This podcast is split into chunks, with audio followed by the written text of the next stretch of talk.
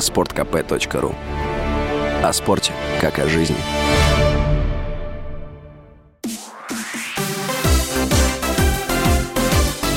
Новости спорта. Столичный ЦСКА одержал победу в седьмом матче финальной серии западной конференции НАЦСКА из Санкт-Петербурга. Таким образом, определились финалисты плей-офф Кубка Гагарина. В решающей серии ЦСКА поспорят за титул с Магнитогорским «Металлургом». Эта команда дважды становилась обладателем Кубка Гагарина. Армейцы в последний раз завоевывали титул в 2019 году, в решающей серии оказавшись сильнее «Авангарда».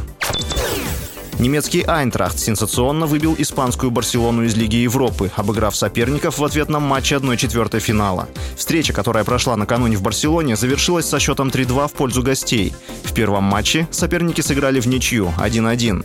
Барселона попала во второй по значимости Еврокубок впервые за 17 лет. Каталонцы заняли третью строчку в квартете в групповом этапе Лиги чемпионов и не сумели пробиться в стадию плей-офф. А теперь и вовсе выбыли из Лиги Европы. Федерация шахмат России захотела вступить в Азиатскую шахматную федерацию. Об этом сообщается на сайте организации. Такое решение было принято единогласно на заочном заседании наблюдательного совета. В Азиатскую шахматную федерацию входят 52 национальные организации. Мужская сборная Украины по волейболу сыграет на чемпионате мира 2022. Об этом сообщается на сайте Федерации волейбола страны. Украинская команда таким образом заменит сборную России, которая отстранена от участия в международных стартах. Команда Украины выступит в группе А, где должна была играть российская сборная, и сыграет со сборными Сербии, Туниса и Пуэрто-Рико. Чемпионат мира по волейболу должен был пройти в России, но 1 марта международная организация объявила, что турнир будет перенесен в другую страну.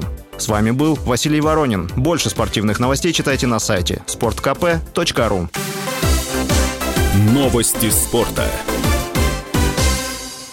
sportkp.ru О спорте, как о жизни.